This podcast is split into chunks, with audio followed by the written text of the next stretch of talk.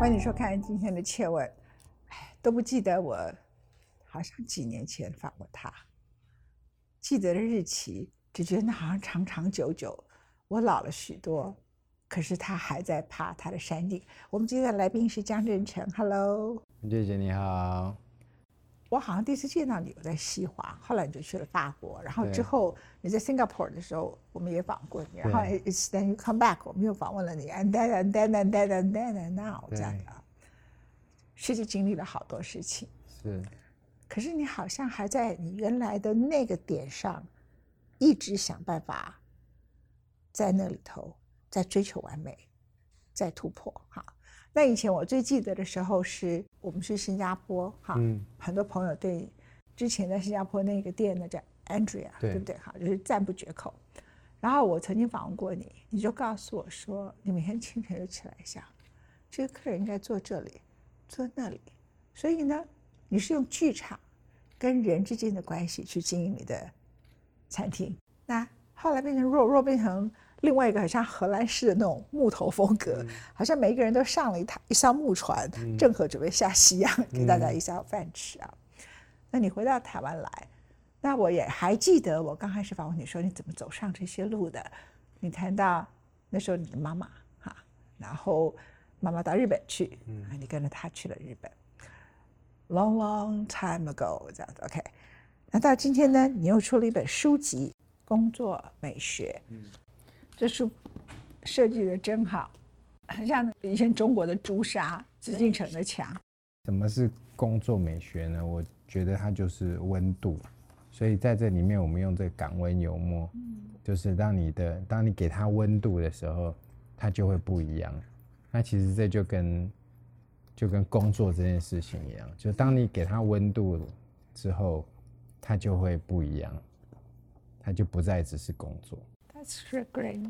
其实你把作为一个厨师，其实大多数人你知道，尤其是中国菜叫做快炒，嗯日本的职人呢就是一种，当然是很专注，嗯可是他也不是缓慢，但是你却很要求缓慢这件事。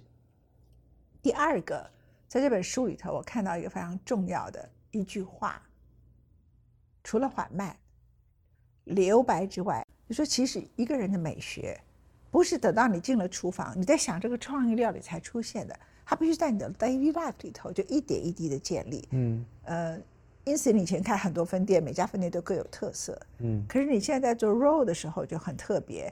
那你如果是一个永远订不到的餐厅，你刚刚告诉我说一年，你说一年开放几次给大家听？四天。只开放四天，不是说只有四天供应大家吃饭，就是开放四天。你必须在它开发的那一天里头去定那未来的三个月里头的某一天，对，然后即使如此，你还是天天刻满。是。但这个已经不是你在追求的境界嘛，刻满。你在追求的一个境界，你会出书，你会想要来传达，你在书里头哎学到了悟道，嗯然后你真的把你的头发呃剃到，哎，你不穿的衣服来，你可以直接穿上法师的衣服。是是，我觉得这呃这几年来每一个，其实我现在我我这十几年来我出了三本书，第一本是初心，第二本是八角哲学，第三本是工作美学。那每一本大概相隔都差不多五到七年，呃，正好是我的三个不一样的阶段。初心是从我出生到呃新加坡的 Restaurant Laundry 的这一个去到法国修业，然后回来有成的这一个过程，就是呃你会碰到很多的困难，你会一直在呃挑战自己，然后你怎么在这个挫折里面找到自己，然后又 overcome 这个 challenge，因为你要回到那个初心嘛，就为什么做这件事情？好，那当我找到初心之后，我又可以再回去，等于像充电了一样，再回去找到这个呃初心之后，你又可以 overcome 下一个 challenge，就一直在呃挑战。那八角哲学比较像是一个成果展啊、就是说呃，在新加坡的 restaurant 这十年的一个成果展。呃，我有了自己的 philosophy，自己对料理的嗯方法或者是见解，呃，就是从这个法国的累积，一直到这本书完成，像是一个最后的成果展，然后回到台湾。那工作美学是这个第三阶段，就是你已经不再需要证明自己什么，嗯，你也不再需要表现我是不是能够做到什么事，而是呃，你希望能够影响更多的人。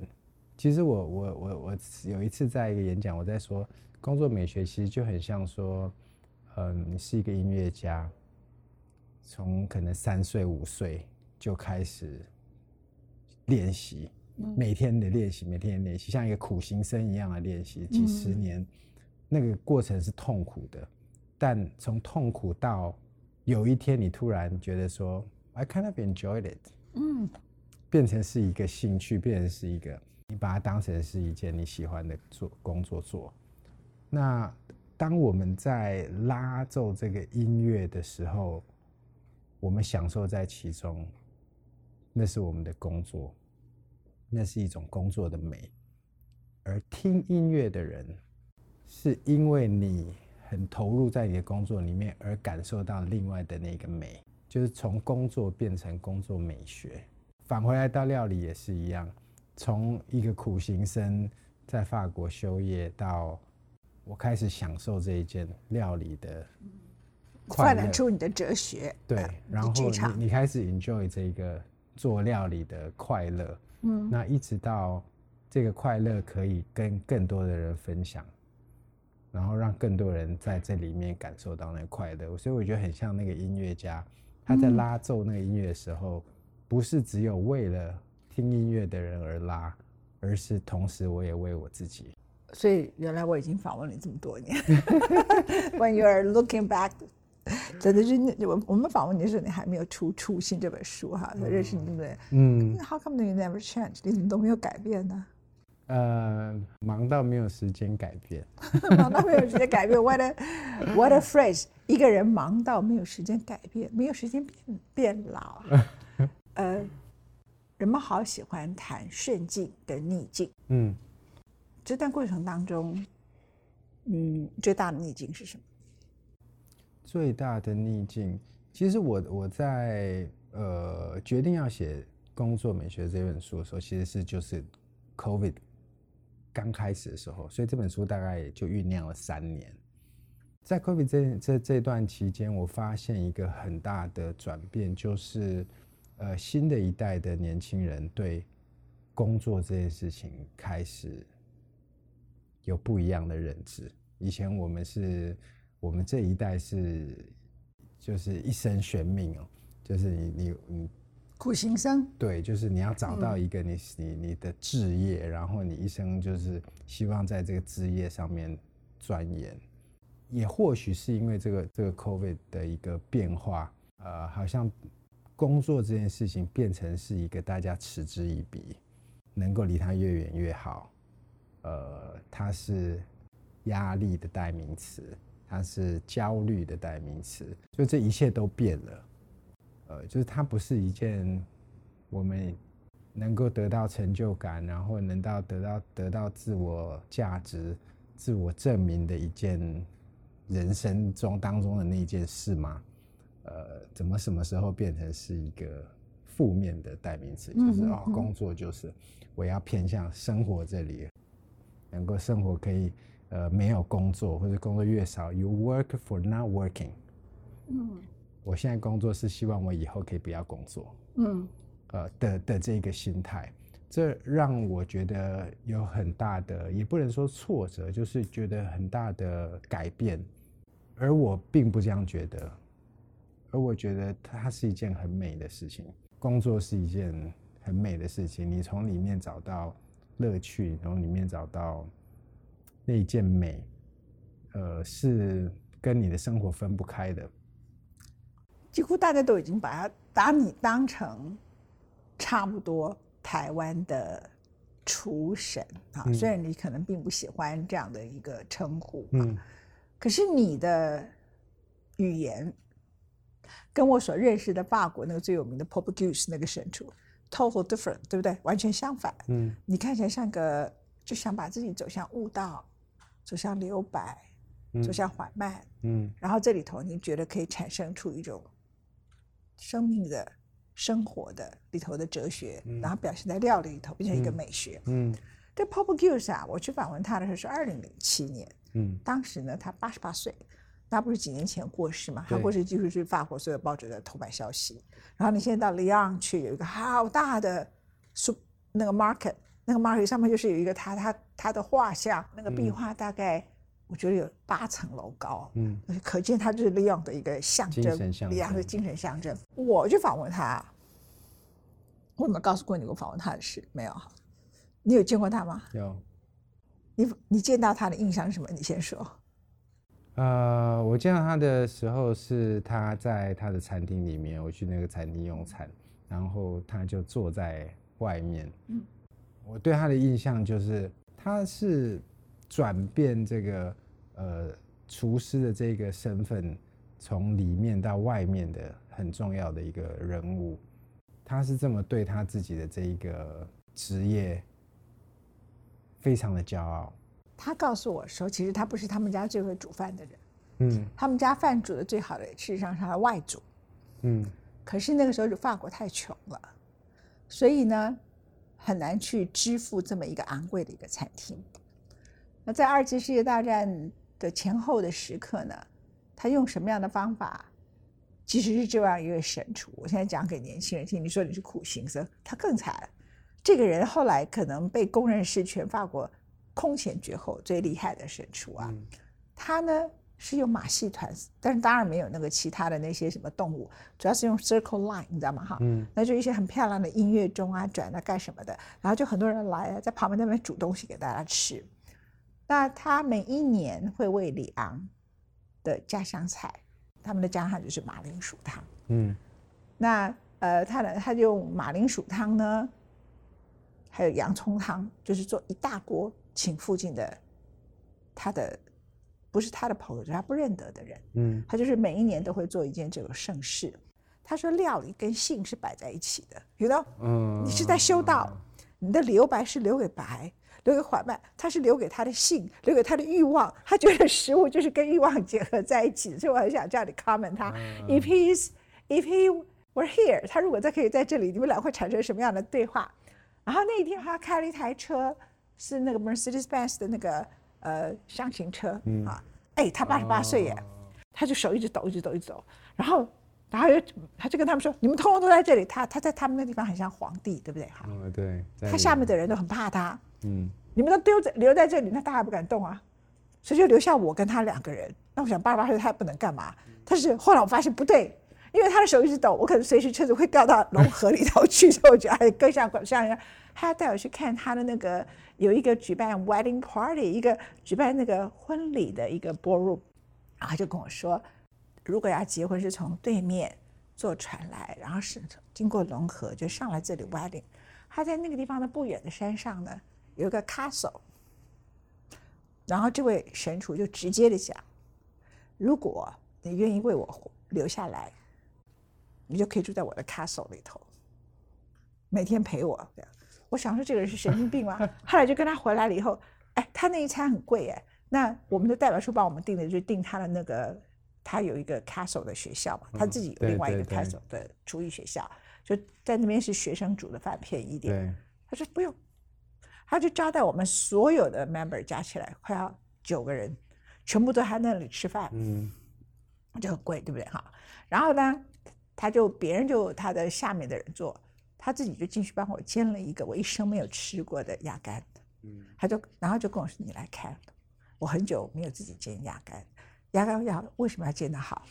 你的心里头，you must full of anxiety，OK，、然后呢，sexuality 就是你有很强烈的性的欲望，然后很强烈的渴望，然后呢，你觉得你在见他的时候，你就根本进入一种非常强烈的一种 with full full love。后来我觉得我是在老了才知道说，哦，原来那时候的我太保守，but it's too late. He passed away. OK，我把他的话故事讲完。他坐在你对面，他可能会跟你讲说，Hello, 正常。嗯 When you have 的工作美学，下一个你需要的是人生欲望。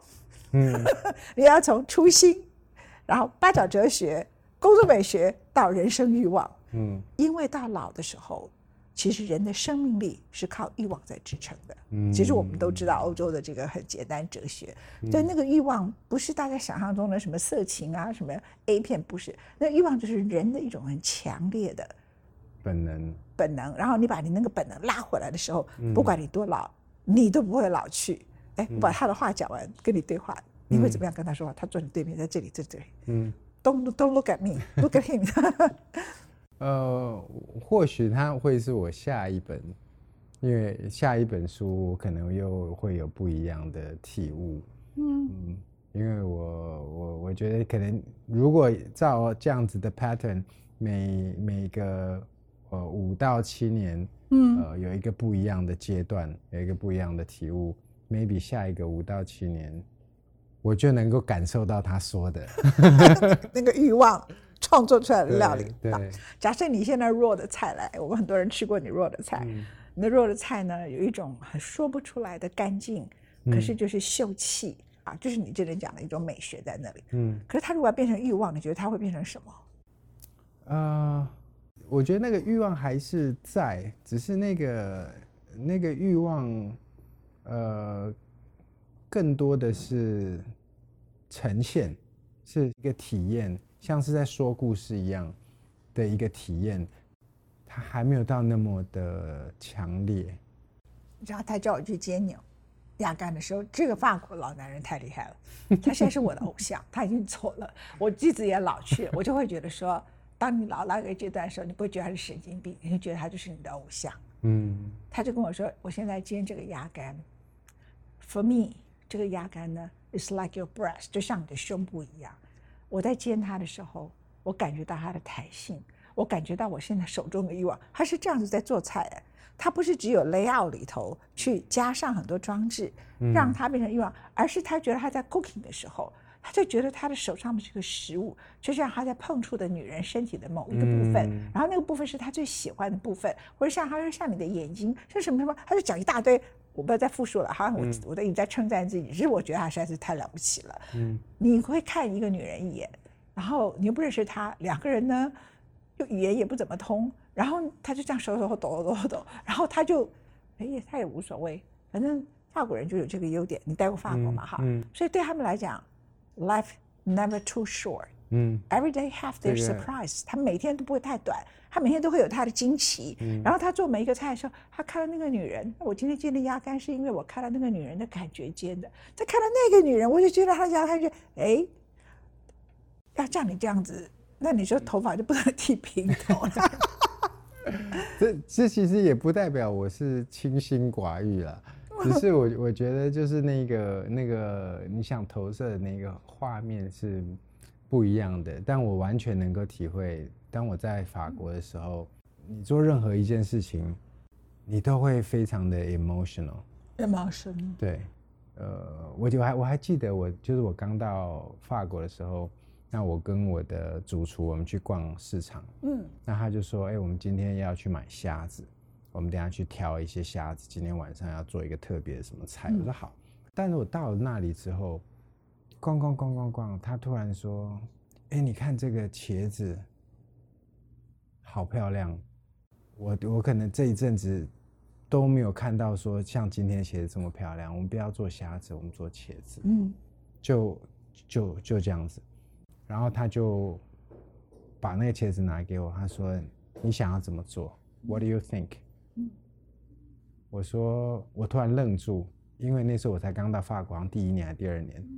我说，从来没有人问过我 “What do I think？” 我只是一个小厨师，对吧？那个时候，那我的工作就是主厨说什么我们就照照办，没有机会，你你必须隐隐藏你的所有的感感受或者是情感。我说从来没有人问过我 What do I think？他说不，我现在就要你告诉我 What do you think？然后我们回去就做。你就做你你你觉得。我突然觉得说，在那那一个瞬间，我是可以把我的情感释放出来的，或者说我可以把我我对这一个食材的的的感觉，呃，说出来。我觉得那是一个很大的改变，很像是一个开关一样。就从现在开始，你可以把你的 emotion 全部释放出来的那一个开关。他做春鸡，他怎么做？鸡烤烤烤烤的差不多的时候，他就拿了一堆稻草，就丢进去，嗯，然后盖子盖起来。他说：“人呐，不可以在高潮的时候就把事情结束。”你有没有觉得他太太棒了？That's。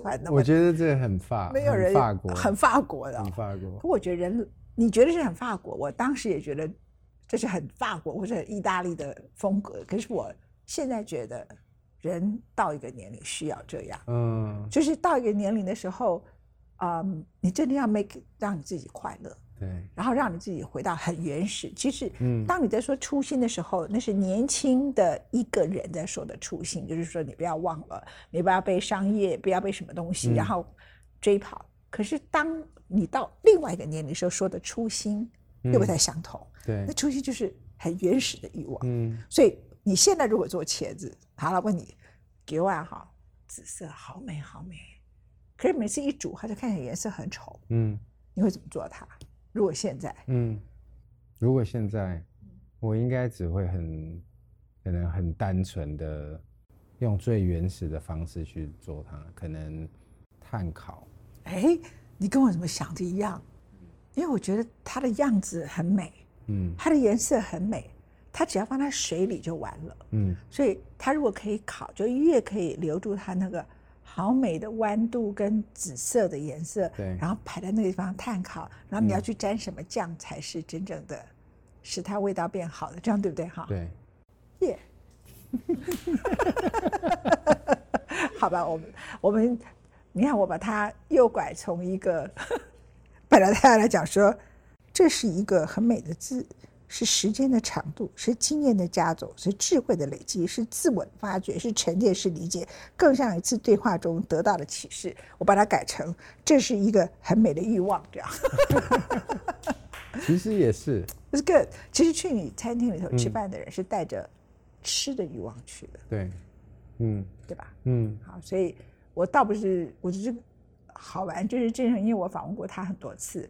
他的故事呢，很多人也可以在过去都看到他的书籍，然后对妈妈的孝顺，到日本的学习，然后再回来台湾西华饭店，然后被赏识，然后到了法国去，然后到新加坡去开业，然后回来台湾的弱，他创造了非常多的传奇故事，他太棒了，我真的好希望看到他 有一天。Let go 是吗？Let it go, yeah, let it go。因为你其实做，你其实，在新加坡的时候就已经很接近，你有那个剧场的概念。是。所以你有一个 raw 是木头的。嗯。如果你有一个另外一个餐厅看起来像红磨坊的，嗯，I think that's great。对，对，我就会是那个样子，对不对？那就就不同了嘛。对。嗯，这个时代好多人都好痛苦，嗯，然后很欠缺爱。这个爱呢，它不是性爱的爱，它是人跟人之间的一种。比如说，我见你的次数很少，可是我很爱你这样的一个人。嗯。你的所有的气质，你曾经想给社会的所有的东西，对不对？好。那呃，以前徐志摩一个很有名的一首诗，一道我们绝对不可以亵渎的是一道爱墙，可是我们所有的人把那个爱墙都推倒了。现在这个时代是恨的墙很多，所以我觉得。食物是可以让一个人很痛苦的人、很沮丧的人、很恨意的人，他进去一个地方，他感受到不一样的东西，然后他充满的能量再出来。最快的一个方法，去看那个心理医师实在是浪费钱的，也解决不了问题。到最后，连那个精神科医生自己都得了忧郁症，这是我看到的大多数的例子。Don't you think so？对啊，对不对？对，对啊。我我常常跟人讲，只要好吃的人，懂得吃的人。他就可以克服很多问题，这是我克服问题的方法之一。嗯，这个郑成，我在等待你哦，等待你的红模仿。嗯，会的。我觉得下一本书我会有更多的体验。哦，嗯，真不好意思把你今天带到这个境界来。我还在工作美学，我还没有体验到那个没有在工作美学，但是 go 的。但是你讲的工作美学，就是我要讲的这个欲望。为什么呢？其实法国人他们的美学就是我讲的这一套，嗯，同意吗？同意。所以你说你的呃去 super，你们去 market 里头买菜，就是一个最重要的哲学，对，就是看看看看看，然后看到那去说，你看我去我去去那个 Provence 的那个菜市场，他就跟我说，你看这是两只鸡，然后就拿出两只鸡，然后鸡胸一直说这两个女人的乳房，卖鸡的人都是这样，就很搞笑这样子。嗯然后 I think 他们充满了快乐，对，然后充满快乐的原因不是他那一天赚的钱有多少，而是他很重视他的职业之外，他把他的事业里头放进了他人生生活的美学，所以他们的摊子都很漂亮，没错，没错。对不对？对，其实这这也是呃《工作美学》这本书里面在在说的。我常常会在工作的当中，你把每一个东西摆到你最喜欢、最舒服的位置，有点像是一一个自己跟呃这个物件的一个小小的仪式感。当一切都都就定位的时候，你就就会有一种很开心的感觉，很像哦。这个仪式感会让你呃进入到下一个阶段，或者说当你完成的时候，你会有一种呃，它不仅仅是一个一种劳劳动，而是你在这个劳动里面看到那个看到那个美。那如果对，那如果我们呃每天都跟美打交道，每天都在一天当中看到很多美的事情，那你就不会觉得，简单来说，你就不会觉得这件事情很累。台湾现在对于工作美学的概念，哈，我们嗯对美学的概念完全被日本的侘寂给征服了。嗯，我刚从美国回来的时候，全部都是极简主义，是，现在全部都是侘寂。嗯，哇塞，我觉得我每天去那里吃饭啊，好像小时候被我外婆罚站一样，这样子哈，每件事情。那我自己已经是一个有洁癖的人，去吃饭的时候还要再这样子安安静静的安静，所以我就会觉得说，哎，可不可以有点来点不一样的东西这样子？对，那我觉得，在全台湾我可以看到的人里头，最有潜力，不只是你菜料理做得好，是你在这里头是最有诠释能力。嗯，以前的新加坡也好，包括你去澳门开店，对不对？你就去搞四川菜，这多聪明啊，对，对不对？你四川菜怎么会搞一个什么差级的东西这样？不会，对，所以我就觉得你最有潜力这样。非常谢谢张仁成今天接受我们的访问，也感谢你来上我的节目啊，谢谢谢，谢谢，谢谢。